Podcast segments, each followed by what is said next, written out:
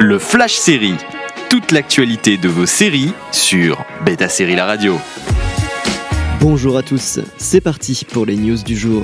Netflix et le studio CD Projekt Red ont organisé la semaine dernière la WitcherCon et les annonces ont été nombreuses pour les fans de The Witcher.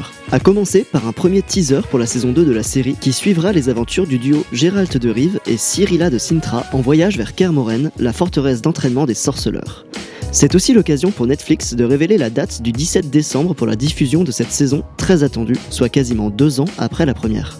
Il faudra donc s'armer de patience. Et en attendant, de futurs contenus additionnels pour le jeu vidéo The Witcher 3 intégreront des éléments de la série. La boucle est bouclée on attendait des nouvelles de Cursed, la série fantasy de Netflix revisitant la légende arthurienne et mettant en scène Catherine Langford dans le rôle d'une jeune héroïne maudite qui deviendra la fameuse Dame du Lac.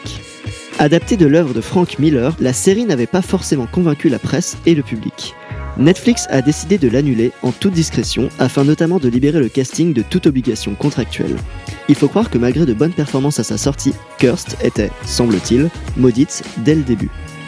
Envie de réécouter ces news? Direction le site de Beta Série pour retrouver le podcast également disponible sur vos plateformes d'écoute habituelles.